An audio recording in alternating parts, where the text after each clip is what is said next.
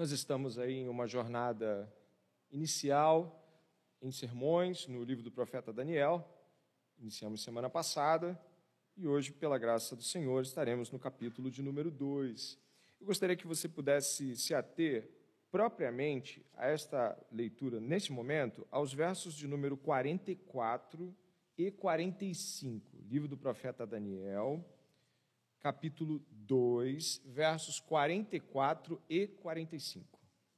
Nós vamos ler esses dois versos, em seguida orarmos.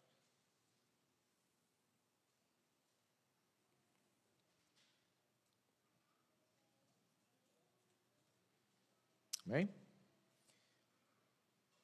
Palavra do Senhor, Daniel 2, verso 44. Mas nos dias desses reis, o Deus do céu levantará um reino que jamais será destruído e que não passará a outro povo.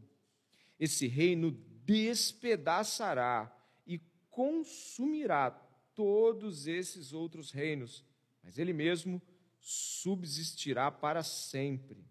Assim como o rei viu que do monte foi cortada uma pedra sem auxílio de mãos humanas, e ela despedaçou o ferro, o bronze, o barro, a prata e o ouro.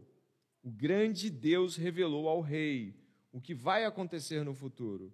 Certo é o sonho e fiel a sua interpretação.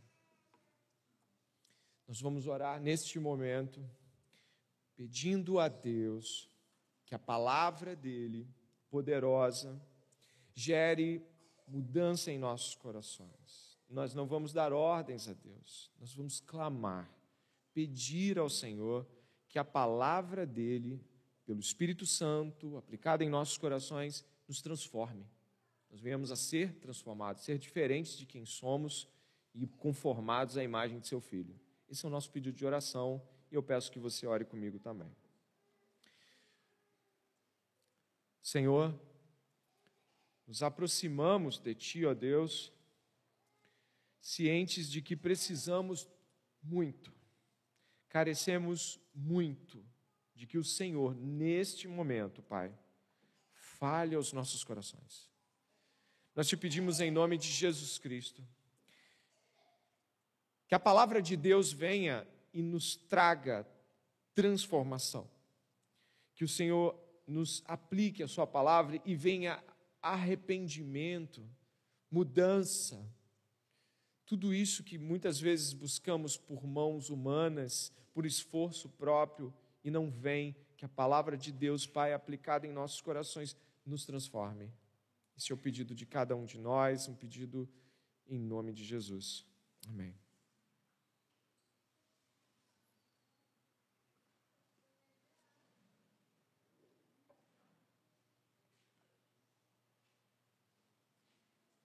O grande rei Nabucodonosor acorda suado em sua cama, ofegante talvez. Ele teve um sonho assustador. E mais uma vez, não apenas uma, ele teve várias vezes o mesmo sonho, um pesadelo terrível. E ele está ficando perturbado com isso. Imagine um general tão bem sucedido, um homem de guerras como Nabucodonosor, atemorizado e com medo de dormir novamente. Imagine uma cena como essa. Ele tinha conquistado todas as nações, as maiores de seu tempo, e agora ele não consegue dormir direito. Qual o significado desses sonhos terríveis que Nabucodonosor está tendo? Nesse sonho, ele vê uma estátua, uma estátua enorme, uma estátua de um homem. Essa estátua que Nabucodonosor vê, ela tem uma cabeça de ouro, como você vai ler e já deve ter lido em casa, ela tem peito, braços de prata, cintura e coxas de bronze, pernas de ferro e embaixo pés de barro. De repente, como se nada pudesse acontecer, uma pedra cai rolando bem do alto e despedaça essa estátua. Ele se enche de pavor, é claro. Na Babilônia, as pessoas acreditam muito em sonhos. É só você pesquisar a história da Babilônia. Eles tentavam entender o significado dos sonhos que frequentemente para eles representava algo muito grande. A mensagem deve ser muito importante, porque para o sonho se repetir tantas vezes, provavelmente ele vai consultar homens dos quais ele julgue que vão conseguir trazer para ele o que é isso. Afinal, a pedra faz a estátua virar pó, não sobra nada dela. O que nós encontramos, e vá até a sua Bíblia, por favor, no verso número 1, é a história deste Nabucodonosor. No seu segundo ano de reinado, ele teve sonhos que os deixaram perturbados. É isso que você encontra no verso primeiro. Esse rei, ele, óbvio, vai chamar todos os seus encantadores, místicos, prognosticadores, todo tipo de gente que mexia desde adivinhação, magia e tudo mais. E todos vão estar diante dele, porque a tarefa deles é muito árdua interpretar o sonho do rei. E essa narrativa que você encontra com quase 50 versículos aqui, é uma narrativa que pode facilmente nos enganar se nós buscarmos uma tentativa de moralização. Você sabe o que é isso? A tentativa de moralização é aquela no qual você busca a moral da história e acaba encontrando uma história errada. É claro, Daniel ora. Sim, Daniel ora. Ele e seus amigos oram mas isso não é o centro da, da história. É claro, Daniel é um homem que dá a Deus toda a glória. Você vai ver que Daniel honra o nome do Senhor, como muitos de nós certamente gostaríamos de honrar o nome do Senhor. É claro que quando nós estamos vendo aqui Daniel é, como um exemplo cristão, um referencial cristão, nós podemos ser tentados, como nessa semana passada refutamos, a ser o Daniel do nosso tempo. E não é isso que a Bíblia nos, nos chama para ser o Daniel do nosso tempo. Mas a história, o núcleo dela, você leu no comecinho da leitura inicial, os versos 44 e 45, que são a revelação desse grande sonho perturbador de Nabucodonosor. O verso 2 continua com a, o chamamento destes magos encantadores caldeus. Dê uma olhada no verso 2. Então o rei mandou chamar os magos, os encantadores, feiticeiros, os caldeus, ou seja, os babilônios, para que lhe dissessem o que havia sonhado. Eles vieram e se apresentaram diante do rei. Ele lhes disse: Tive um sonho, fiquei perturbado, querendo saber que sonho foi esse. Verso 4: Os caldeus disseram ao rei em aramaico, e a partir daí todo o texto no original está escrito em aramaico: Que o rei viva eternamente. Conte o sonho a estes seus servos e daremos a interpretação. Mas o rei respondeu aos caldeus: Uma coisa é certa. Se não me contarem o sonho e a sua interpretação, vocês serão despedaçados. E as casas de vocês serão reduzidas à ruína, no original, a pó. Talvez você não tenha percebido, mas esse é o final da história a estátua destruída e despedaçada e tudo mais ao pó. Nabucodonosor está aplicando o seu próprio temor na ameaça que faz aos seus encantadores. Ele está dizendo que vai fazer com eles aquilo que ele viu que a estátua sofre no sonho. E óbvio, se você puder ver o que vai acontecer adiante, nós vamos encontrar aqui é, verso 6, é só você continuar, mas se me contarem o sonho e sua interpretação, vocês receberão de mim dádivas, prêmios e grandes honras. Portanto, conte-me o sonho e a sua interpretação. Antes de mais nada, Nabucodonosor não está blefando. Ele não está dizendo que vai despedaçar essas pessoas e vai estar tudo certo, ele não vai fazer isso, é só uma ameaça. Ele furou os olhos do último rei de Judá e o amarrou cativo para zombar dele, quase como um Sansão de seu tempo. Eu acho que você que lê um pouquinho mais a história de Nabucodonosor, ele não estava brincando. O próprio rei que falei aqui, é, ele foi viu os seus filhos sendo passados a fio de espada por Nabucodonosor. Ele botou esse último rei de Israel, botou os filhos, dele, os filhos dele e cortou a cabeça de todos ali na frente do rei de Israel. Ele não está dizendo que vai despedaçar e não vai despedaçar. Ele vai sim. Despedaçar naquela época tinha duas possibilidades. Ou você pegava uma espada e cortava o corpo do cara em pedaços, ele vivo, ou amarrava uns cavalos, amarrando cada membro do corpo e atiçava os cavalos para que eles fizessem o serviço de uma maneira ainda mais terrível, despedaçando os membros do corpo. Você imagina uma ameaça desse tipo aqui? Não é o tipo de coisa com qual se brinca. Os caldeus responderam no verso 7 que o rei conte o sonho a esses seus servos e nós lhe daremos a interpretação. Eles não sabem o sonho.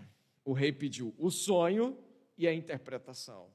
Olha o verso 8. O rei respondeu: Bem percebo que vocês estão querendo ganhar tempo, porque sabem que eu disse, o que eu disse está resolvido.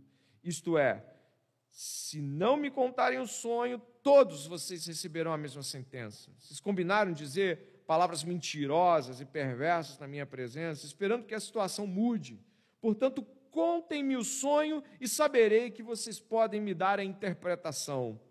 Os caldeus responderam na presença do rei: Não há nenhum mortal sobre a face da terra que possa fazer o que o rei exige.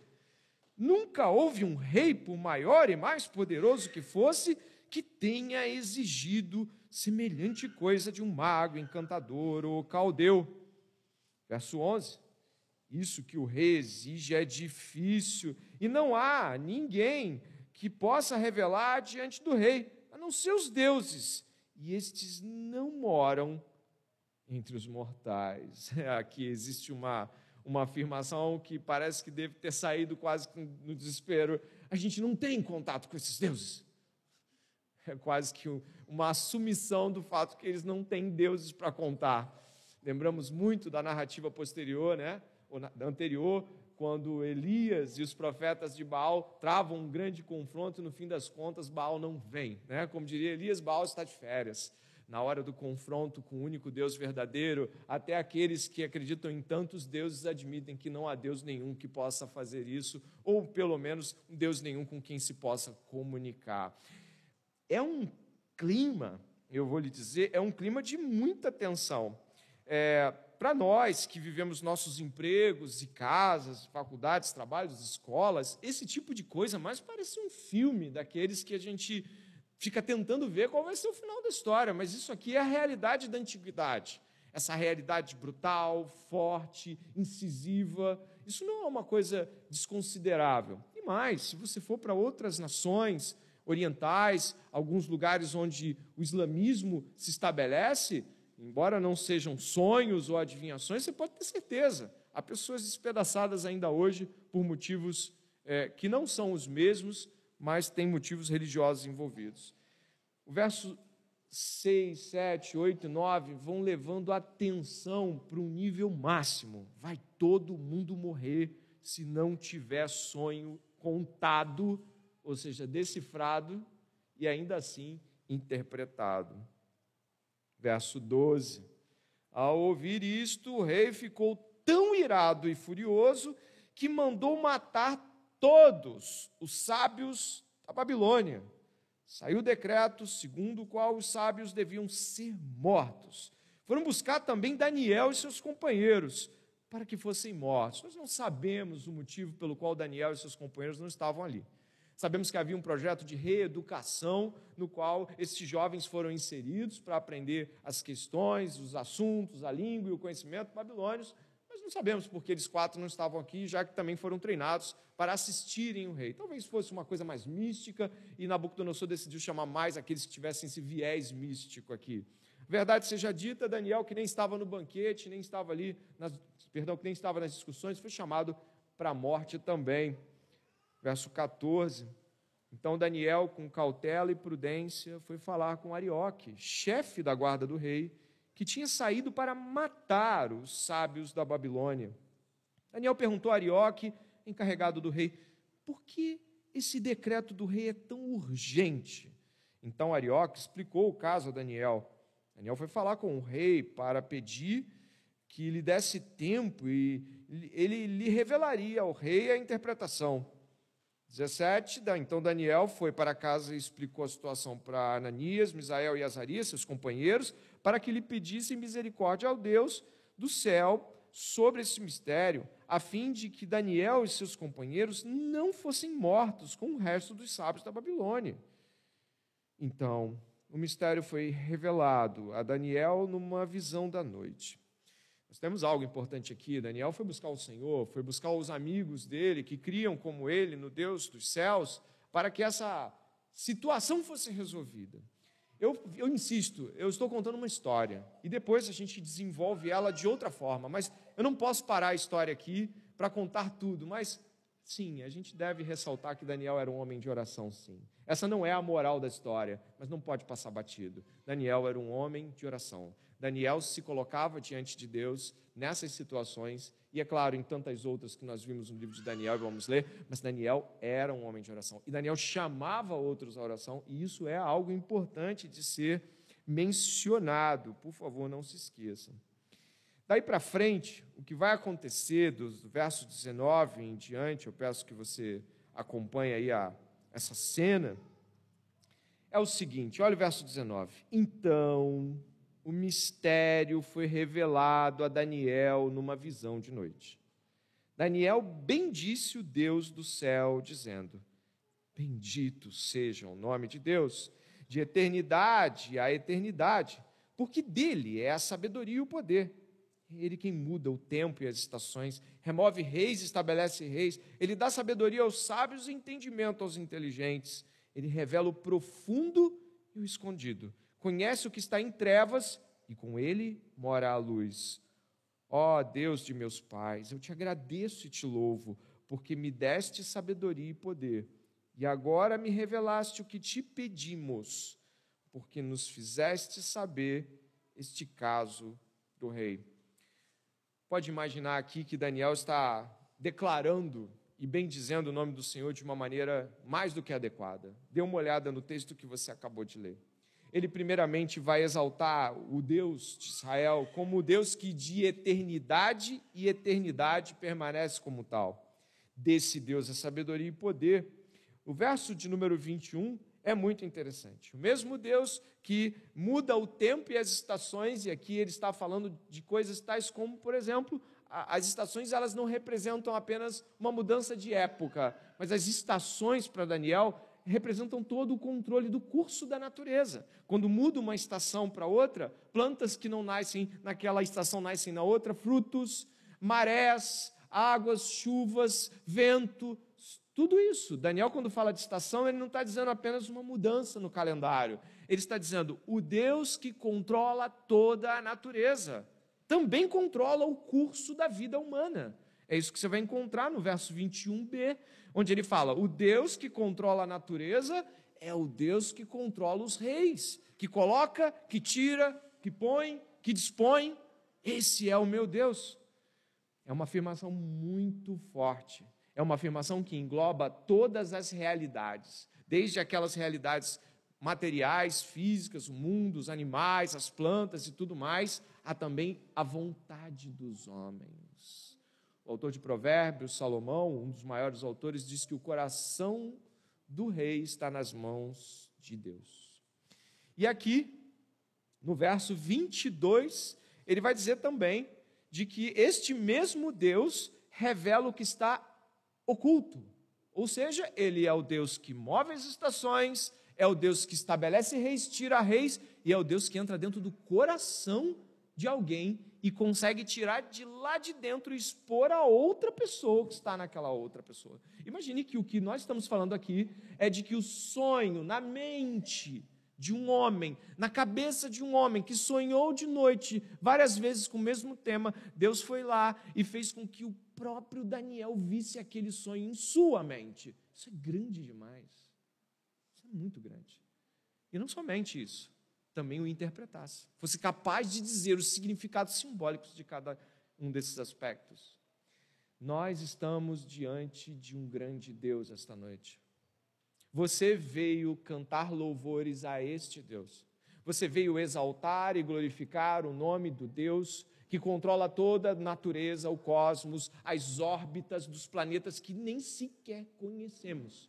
Nós não conhecemos o universo com a palma da mão, não, tá bom? E este mesmo Deus controla o curso da vida humana.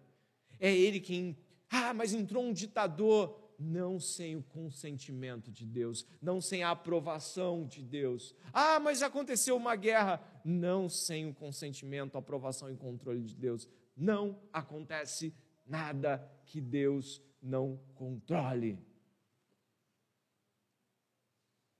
Por isso, a soberania de Deus, o senhorio de Deus, o controle de Deus, acalma o crente. Ele não consegue ver o mundo como um carro desgovernado. Ele não consegue ver a, as suas particularidades, trabalho, família e todas essas coisas, como se nós estivéssemos em um grande caos e de vez em quando alguém tivesse uma luz, fizesse uma oração e alguma coisa se resolvesse isolada. Não, estamos com um Deus que controla a vida de cada pessoa que está aqui nessa noite. Controla a minha vida, controla a sua vida. E mais, um Deus bom. Deus é bom. E isso traz paz. Deus ser soberano e Deus ser bom traz paz ao coração do crente. Não é? Daniel está repletamente feliz e ele evoca o fato de que este não é um Deus particular que ele conheceu na Babilônia. O verso 23 diz que esse é o Deus dos pais dele. Existe uma história de Deus em curso com o homem, e essa história de Deus não está começando em Daniel e nem aqui esta noite. Essa história é maior do que esta noite e maior do que a sua e a minha vida, e está em curso uma grande história de Deus no mundo, que nós conhecemos como a história do Evangelho, a história da redenção, a história de tudo isso que Deus está fazendo em Cristo Jesus, redimindo e reconciliando todas as coisas. Essa é a história que vale a pena vivermos e contarmos.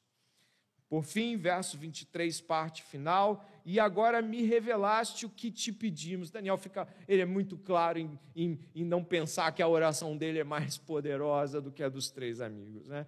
Te pedimos, nós quatro te pedimos algo, o Senhor me escolheu para que eu pudesse ver, mas nós te pedimos, nós te agradecemos, o Deus dos nossos pais, esse é o nosso Deus, é assim que estamos esta noite também. Por isso, você que está ouvindo aqui esse, essa primeira metade do sermão, ouvindo a narrativa de Daniel, deveria estar neste momento uh, buscando ouvir cada uma dessas coisas diante do desafio que você está vivendo, diante das tribulações que você está vivendo, diante do medo que pode estar diante do seu coração em alguma coisa, e ouvindo isso você se acalma e bendiz o nome do Senhor, como Daniel fez. Daí para frente, o verso 24 começa a, a uma outra jornada. Daniel pede para ver o rei. Ele quer ver Nabucodonosor. Parece muito ousadia, mas ele quer ver Nabucodonosor. Então vamos lá, verso 24. Por isso Daniel foi falar com Arioque, a quem o rei tinha encarregado de exterminar os sábios da Babilônia. Imagine a intrepidez, coragem, ou seja lá o que for, muito forte de Daniel de chegar e falar, mandar chamar o executor para chegar até o rei. Né? É muita certeza e convicção no plano de Deus. Ele vai dizer assim, né? aí vai dizer que Daniel entrou e lhe disse: Não mate os sábios da Babilônia, leve-me à presença do rei e revelarei ao rei a interpretação. Então Arioque, depressa, levou Daniel à presença do rei e lhe disse: Achei um dos filhos dos exilados de Judá que revelará ao rei a interpretação. O rei perguntou a Daniel, cujo nome era Beltesazar: Você é capaz de me contar o que vi no sonho e qual é a sua interpretação? Daniel respondeu na presença do rei: O mistério que o rei exige, nem sábios, nem magos, nem encantadores o podem revelar. Mas há um Deus no céu que revela os mistérios, pois foi pois fez saber ao rei Nabucodonosor o que vai acontecer nos últimos dias o sonho e as visões que o Senhor teve quando estava em sua cama são esses. Antes de começarmos esta parte, que traz a grande explicação do sonho de Nabucodonosor, a visão e a explicação, nós temos o, o, o Arioque dizendo, achei. Não é? Arioque está dizendo, eu achei um. Eu consegui. E vê o Daniel dizendo, nenhum homem pode conseguir isso, foi Deus quem conseguiu. É um contraste inevitável aqui da glória que Daniel dá para Deus e do Arioque dizendo: Eu encontrei a solução dos seus problemas, rei. Essa é uma tendência de humana caída de ser a solução dos problemas das pessoas, e isso não é uma verdade em nenhum nível. Nós não resolvemos o problema de ninguém. Nós devemos dar honra e glória ao único que pode fazer isso. O que vai acontecer daí para frente, que nós vamos encontrar é de que esse mistério passa a ser desenvolvido. É realmente a parte central do, do, do sermão e a parte central do texto, sem dúvida nenhuma. Verso 29. Quando o Senhor, ó Rei, estava na sua cama, surgiram em sua mente pensamentos a respeito do que vai acontecer no futuro. Deus, que revela os mistérios, revelou ao Senhor o que vai acontecer. Quanto a mim, este mistério me foi revelado, não porque exista em mim mais sabedoria do que em todos os outros homens, mas para que a interpretação fosse revelada ao rei e para que ele entenda o que passou pela sua mente. O Senhor, ó rei, estava olhando e viu uma grande estátua. Esta, que era imensa de extraordinário esplendor, estava em pé bem na sua frente, e a aparência dela era terrível. A cabeça era de ouro puro, o peito e os braços eram de prata, o ventre e os quadris eram de bronze, as pernas eram de ferro e os pés eram em parte de ferro e em parte de barro. Enquanto o Senhor estava olhando, uma pedra foi cortada sem auxílio de mãos humanas, atingiu a estátua nos pés de ferro e de barro e os despedaçou. O ferro, o barro, o bronze, a prata e o ouro foram despedaçados no mesmo instante e se fizeram como a palha das eiras no verão. O vento os levou e deles não se viu mais nenhum vestígio. Mas a pedra que atingiu a estátua se tornou uma grande montanha que encheu toda a terra. Este é o sonho. E também a sua interpretação diremos o rei. O Senhor, ó rei, que é Rei dos Reis, a quem o Deus do céu conferiu o reino, o poder, a força e a glória, em cujas mãos foram entregues os filhos dos homens, onde quer que eles habitem, e os animais do campo e as aves do céu, para que dominasse sobre todos eles. O Senhor, ó Rei, é a cabeça de ouro. Depois do Senhor se levantará outro reino inferior ao seu, e um terceiro reino de bronze, que terá domínio sobre toda a terra. O quarto reino será forte como ferro pois o ferro quebra e despedaça tudo. Como o ferro quebra todas as coisas, assim esse reino fará em pedaços e destruirá todos os outros. Quanto aos pés e aos dedos dos pés que o Senhor viu, que eram em parte de barro de olheiro e em parte de ferro, isso significa que esse será um reino dividido. Contudo, haverá nele alguma coisa da firmeza do ferro, porque o Senhor viu o ferro misturado com barro mas os dedos dos pés eram em parte de ferro e em parte de barro. Assim, por um lado, o reino será forte, por outro será frágil.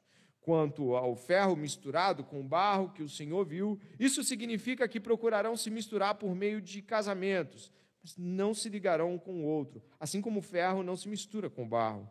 Mas nos dias desses reis, os, o Deus do céu levantará um reino que jamais será destruído e que não passará a outro povo. Esse reino despedaçará e consumirá todos esses outros reinos, mas ele mesmo subsistirá para sempre. Assim como o rei viu que do monte foi cortada uma pedra sem auxílio de mãos humanas, e ela despedaçou o ferro, o bronze, o barro, a prata e o ouro. O grande Deus revelou ao rei o que vai acontecer no futuro. Certo é o sonho e fiel a sua interpretação. É uma visão terrível. Precisamos começar com calma. A estátua, como vimos, ela é feita por mãos humanas. Ela tem todos os traços comuns das estátuas de idolatria e adoração de seu tempo toda a construção dela evoca não somente essas coisas que nós conhecemos, mas todas as falas de Isaías e dos outros profetas sobre como os homens talham para si imagens e esculturas. Essa imagem feita por, feito por mãos humanas é despedaçado por uma pedra que não foi cortada por mãos humanas. Foi isso que você leu. Esta pedra que não foi por ação humana vem e vai destruindo tudo isso, começando pelos pés e depois os demais, as demais partes também. É, em geral, nós não podemos deixar de mencionar como a tradição cristã tem tratado cada uma dessas partes. Caso você já tenha estudado Daniel, já deve ter se deparado com instruções que me parecem ser bem razoáveis. A cabeça é a Babilônia. O Império Medo-Persa, essa parte de prata. Depois você tem o bronze com a Grécia, que depois veio a ser um reino forte sobre toda a terra, como estava escrito aqui. Então, os pés de barro misturados com ferro, ferro e o barro, Roma. É uma interpretação muito comum. Esses quatro reinos vêm logo depois da Babilônia, um tomando o outro. O Medo-Persa tomando o Babilônio, o grego tomando o Medo-Persa e o Império Romano engolindo tudo aquilo que era o Império Helênico pós-Alexandre o Grande. É uma interpretação muito comum e me parece ser razoável. E embora as escrituras não falem desses quatro reinos, aqueles que estudam história já devem ter se deparado com essa construção. Mas o que mais importa para a gente, mais do que descobrir se era ou não a Grécia, se era ou não Roma, por mais que se pareça, e, e de fato se parece bastante, é de que o que sustenta essa estátua é de barro. E barro, em geral, é ligado ao homem, de onde nós vimos e para onde nós vamos voltar. Caso você também já deva ter percebido, Daniel não está inventando uma nova revelação. Deus já havia dito coisas assim muito claramente. Em pedaços, como diz Isaías, eu peço que você marque Daniel. Olha, eu vou marcar Daniel aqui. E você pode ir até Isaías. A partir ali do capítulo 40, você vai encontrar coisas assim. Enquanto você está indo para Isaías, eu posso te lembrar que Deus não está estreando interpretações de sonhos. Exatamente ah, na história do povo de Israel, você encontra gente como Daniel que Deus usou para isso. Lembra de José? Quando José estava lá em Gênesis, lá para morrer já, na, na linha da morte, assim como Daniel, pronto para morrer, esperando lá na, no cárcere de Faraó, José interpreta sonho. E Daniel, assim como José, os dois estavam para morrer. José estava preso, e aí José interpreta o sonho de Faraó e é colocado como governador do Egito. Deus não está inventando moda com Daniel, pelo contrário, ele está trazendo uma tradição de um Deus que se mostra e se revela como Deus que entra na mente das pessoas, tanto para colocar o sonho quanto para mostrar. Aqui também, se você olhar em Isaías capítulo 40, 41, do 40 até o 66, você vai achar um monte de coisas tais como essa. Por exemplo, se você olhar comigo aí a o, o, o... Antes, antes de mais nada, não posso deixar de, de relembrar disso. Quando nós estamos falando que Deus não está inventando moda, a gente não está querendo. O que a gente não está querendo dizer? Deus não inventa moda. Mas isso é para mostrar para você que quando a gente está falando da história de Daniel, a gente está falando de uma história de um reino que já vem sendo, uh, se não revelado como em Jesus Cristo, mas ele já vem dando uh, claras demonstrações de domínio de sonhos, domínio eh, do, do, do, dos reinos da terra, domínio de plantações, domínio de tudo. Agora sim, dê uma olhada no capítulo 40. Se você puder ir até o capítulo 40 de Isaías, você vai encontrar comigo aí, ó, dá uma olhada em 40, verso 19. Achou?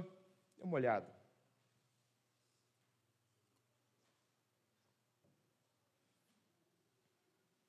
Isaías vai falar assim: quanto à imagem, esta é moldada pelo artífice. Depois o ourives a reveste de ouro e forja correntes de prata para ela. Aqui, Isaías está falando sobre a idolatria e como esse forjamento acontece. Mas não para aí, não. Vai até o 41, verso 25, por favor.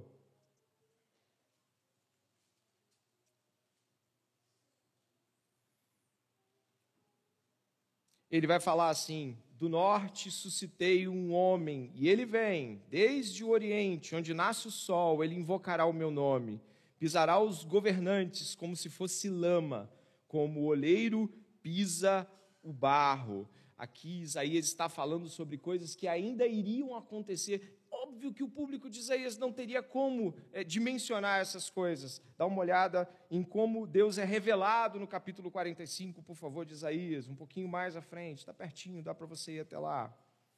no capítulo 45, no verso 3 e no verso 7. Dê uma olhada. Assim Deus aponta para Ciro, né? 45, verso 3. Isso aqui já é para você ter uma noção, uma percepção de como Deus, como Deus é. Aqui não está apontando para Nabucodonosor. Olha só o 45, verso 3. Darei a você os tesouros escondidos e as riquezas encobertas, para que você saiba que eu sou o Senhor, o Deus de Israel, que o chama pelo nome. Deus é aquele que traz aquilo que é escondido e encoberto para ser revelado. Verso 7, por favor. Olha o verso 7. Eu formo a luz e crio as trevas. Promovo a paz e crio os conflitos. Eu, o Senhor, faço todas estas coisas. Ele é o Deus que, de todas as formas, controla todas as coisas. Dê uma olhada agora em Daniel. Eu marquei a minha Bíblia para não, não demorarmos a chegar. Eu marquei Daniel aqui. Dê uma olhada aí na sua Bíblia agora. Se você olhar o verso 22 do capítulo 2, olha como Daniel fala sobre Deus. Você que acabou de ler os últimos versículos de Isaías, dá uma olhada. 2:22 de Daniel. Olha só. Ele revela o profundo e o escondido, conhece o que está em trevas e com ele mora a luz. São as mesmas representações textuais. Daniel também, assim como Isaías, crê que Deus é aquele que revela o que está escondido. É o Deus que controla as trevas, controla a luz e tudo mais. Não são deuses diferentes ou distintos. É o mesmo Deus que está se revelando para Daniel, é o mesmo Deus que revelou, revelou-se para Isaías. E o que está acontecendo aqui então? Do que nós estamos falando e uh, o que seriam estas indicações? Cremos não somente porque é, nós estudamos a história do, do, da, da, da, humanidade, a gente vê os gregos, os romanos, os medo-persas, não, isso, isso, isso é importante, mas isso não define as coisas. O final do, do capítulo 2, dê uma olhada, diz que esse reino jamais será destruído. Verso 44, dê uma olhada, por favor. Esse reino jamais será destruído. E o verso 45 diz que esta pedra que foi cortada sem auxílio de mãos humanas, despedaçou o ferro, o bronze, o barro, a prata e o ouro, o grande Deus revelou ao rei o que vai acontecer no futuro. Certo é esse sonho e fiel à sua interpretação. No futuro, este grande reino que seria do tamanho de uma montanha, como diz o texto, ele se sobrepuja a todos os outros reinos. Se você for até as Escrituras, olhando o Novo Testamento, o que nós vamos ouvir acerca de Jesus é de que ele inaugura este reino. Quando o anjo Gabriel anuncia a Maria sobre Jesus, em Lucas 1,33, ele fala assim: Ele reinará para sempre sobre a casa de Jacó e o seu reinado não terá fim. Este reino que não terá fim, do verso 44 e 45, este que não será mais abatido por nenhum é o reino de Jesus. Esta pedra que não foi cortada por mãos humanas é Jesus Cristo. Esta pedra é um símbolo para o reinado de Jesus. Quando nós estamos ouvindo o que estamos ouvindo esta noite, podemos imaginar que o povo uh, de Israel, cativo, no, no, cativo na Babilônia, ele estava entristecido, afinal, quando, quando essas coisas vão mudar, nós estamos nas mãos de outros. E aí vem um grande encorajamento de que Deus ele estabelecerá um reino, esse reino não terá fim. Quando nós vamos até a narrativa em Jesus Cristo e depois, quando nós vemos o Império Romano tomar conta de tudo aquilo, você pode imaginar que o anjo Gabriel vem e fala das mesmas coisas que já haviam sido anunciadas: esse reino não terá fim. E para nós hoje, que esperamos o cumprimento de todas as realidades futuras sobre estarmos em um mundo que aparentemente parece ser regido pelo mal. Quando olhamos para as coisas ao nosso redor, nós estudamos aqui, eu, como pastor com a igreja, a gente estudou sobre ideologia de gênero e coisas que parece que imprensam as pessoas contra a parede e fazem com que elas sejam asfixiadas com o pensamento do mundo, canceladas, presas. Que dirá? Olha, hoje estima-se hoje que há mais de 100 milhões de cristãos perseguidos. Hoje, no mínimo de que há anualmente centenas de milhares de martírios. Estas pessoas, irmãos nossos, precisam ouvir que este reino, que quando Daniel deve ter ouvido isso, ele deve ter suspirado de ah, Amém, vai vir esse reino. É o mesmo que os mártires de hoje suspiram. Jesus Cristo, apesar de nós não vermos esse reino como se fosse um reino de plena e total execução, esse reino está em andamento. Foi inaugurado por Jesus Cristo e irá cumprir todas as realidades. Os reinos do mundo não subsistirão. Nós estamos aqui esta noite e eu peço que você reflita sobre isso. Muitos de nós preocupados, preocupados com política. Algumas pessoas ficam né, pensando: nossa, o que vai ser? Os, os, candidatos são horríveis, como é que a gente vai votar neles? Eles não são pessoas que parecem confiáveis, tem vários problemas. O nosso país parece que é sempre mal administrado, mas esse é o Deus que põe e estabelece reis.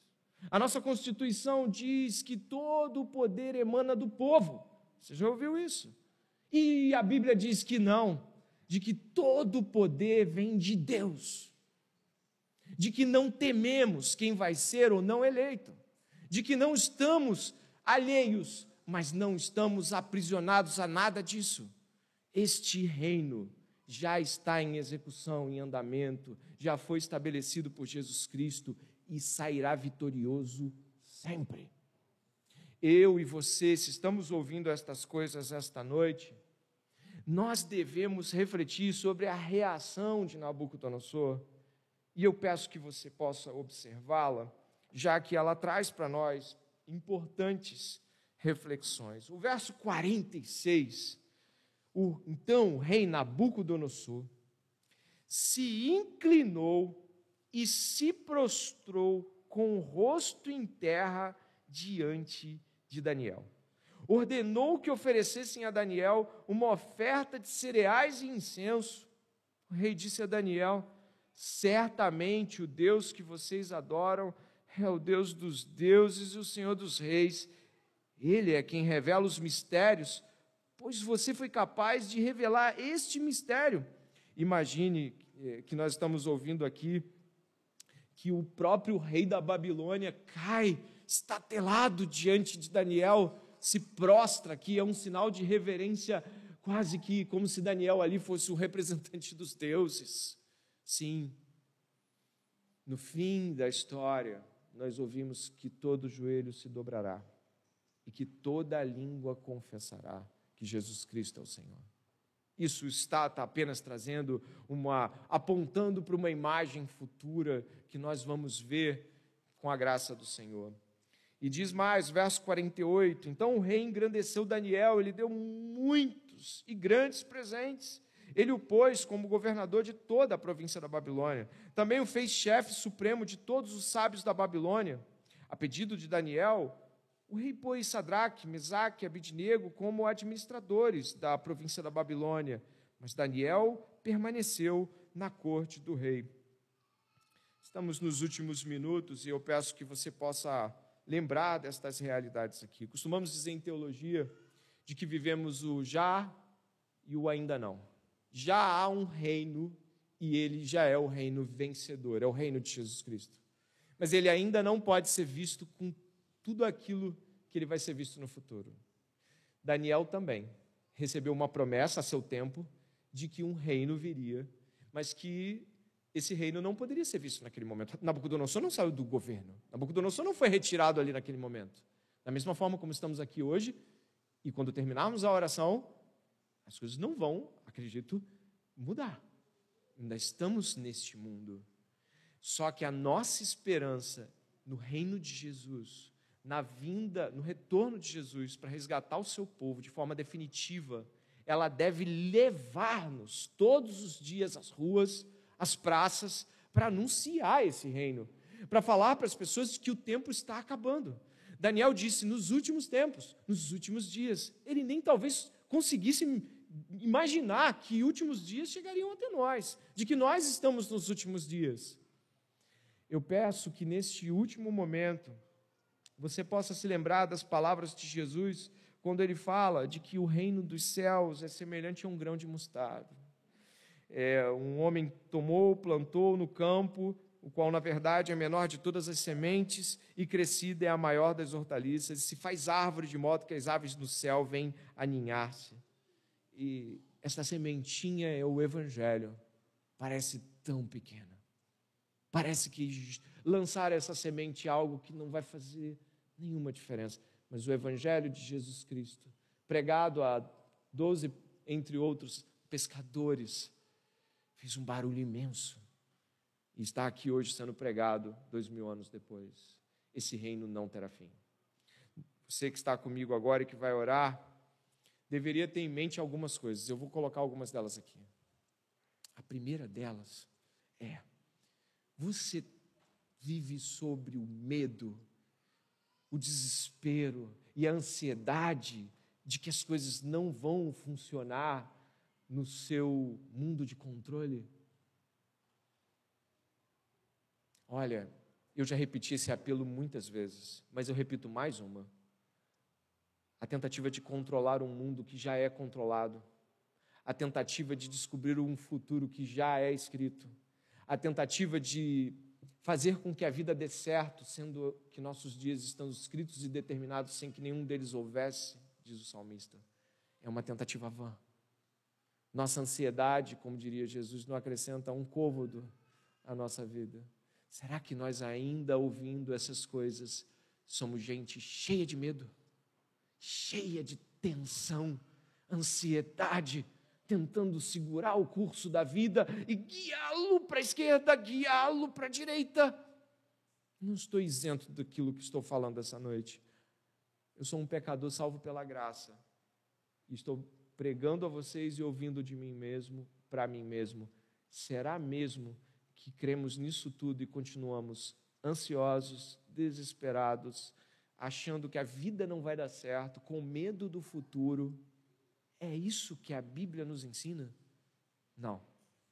O Deus que controla as estações, que controla os reis e o coração dos homens, prometeu-nos um reino. Ele disse que o pequeno rebanho não deveria estar com medo, porque ao Pai nos aprove dar o reino. Nesta noite, esse é o meu primeiro apelo. E o segundo é: não deveriam lá fora saber sobre estas coisas? Os que estão fora desses muros não deveriam saber de que um rei poderoso já conquistou a vitória e está vindo tomá-la e resta-nos pouco tempo? Será que esta mensagem deve permanecer aqui com você e comigo só nos domingos à noite e não na segunda, na terça, na quarta? Num ato de apelo aos homens para que reconheçam aquilo que eles tentam fechar os olhos para ver que existe um rei, o rei do universo, controla, rege e está voltando para julgar a terra com justiça. Você que teme o futuro e não larga as mãos do controle, e você que não prega o evangelho, está aqui essa noite ouvindo sobre isso. Ore comigo neste momento e peça que Deus venha mostrar a importância dessas duas coisas.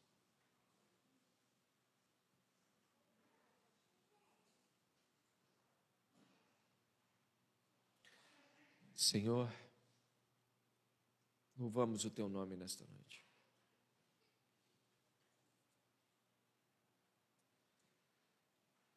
Há mais de dois mil anos atrás, quando Nabucodonosor viu tudo isso e soube disso tudo, Deus, ainda assim, mesmo reconhecendo de que havia algo ali grandioso, ele não te conheceu. A Bíblia não fala de uma conversão dele, apesar dele ter visto essa grandeza. Nós estamos aqui esta noite, ouvindo de que um Deus poderoso, grandioso, misericordioso, julga a terra com justiça, Pai. Nós estamos ouvindo de que o Senhor controla todas as coisas que não lançamos longe, Pai? Eu apelo a todos nós aqui, Pai, que o Senhor entre no nosso coração e nos mostre porque não lançamos longe essa ansiedade, esse medo, este embaraço, esta tentativa de controlar a vida, Senhor, tem misericórdia de nós esta noite. Senhor, eu peço em nome de Jesus, que assim como Daniel orou, nós também oremos, para pedir ao Deus dos céus, que nós larguemos de mão a vã tentativa de controlar a vida e que confiemos no Senhor.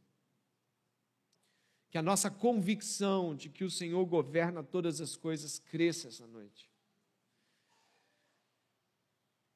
Pai, também te peço que, se porventura há entre nós aqueles que te conhecem, mas não se importam que outros te conheçam, que em nome de Jesus Pai, eu te peço que o Senhor desperte os evangelistas aqui, desperte os que pregam a palavra para que vão até as suas famílias, até os seus pais, tios, irmãos, até os trabalhos, Senhor, vão até as escolas e faculdades, as praças e as ruas e preguem o Evangelho. Deus, por favor, inquieta-nos com esta mensagem o Senhor está voltando e está breve. Ajuda-nos a não deixarmos isso para outro dia.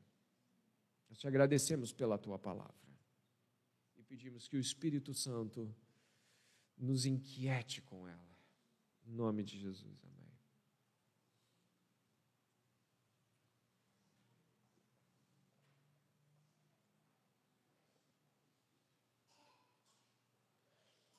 Você que ouviu a pregação esta noite, você que ouviu a mensagem que Deus te deu essa noite, eu tenho certeza de que amanhã vai ser um dia como tantos outros que tenta te tirar isso. Né? Tenta roubar de você as esperanças que você ouviu no domingo. Não deixe que isso aconteça. Continue em oração e buscando obedecer aquilo que Deus te deu hoje. Largando mão do controle e pregando o Evangelho. Nós vamos orar em agradecimento a Deus. As crianças vão estar ali com as professoras, ouvindo o Evangelho mais uma vez, depois do, do término do culto. Então, por favor, se você trouxe alguma criança, permita que ela possa ir até ali. Ore comigo em agradecimento nesse momento pela mensagem que Deus deu a nós esta noite mensagem de esperança. Ore comigo, por favor.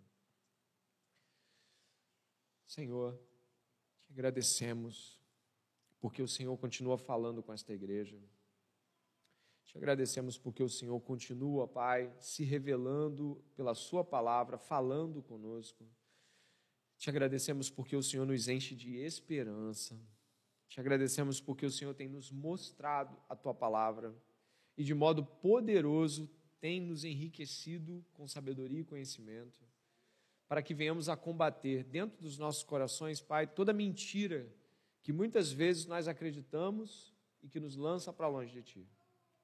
Te agradecemos muito e pedimos que amanhã, que hoje ainda, que nas conversações pós-culto, possamos estar com aquele rosto de impressionados pelo controle de Deus, impressionados pelo modo como o Senhor dirige a terra e todas as coisas. Senhor, não nos permita deixar para lá esta mensagem, negligenciar tão grande a salvação, Pai. Te pedimos que a semana reflita o que aprendemos aqui esta noite. Em nome de Jesus. Deus abençoe a todos.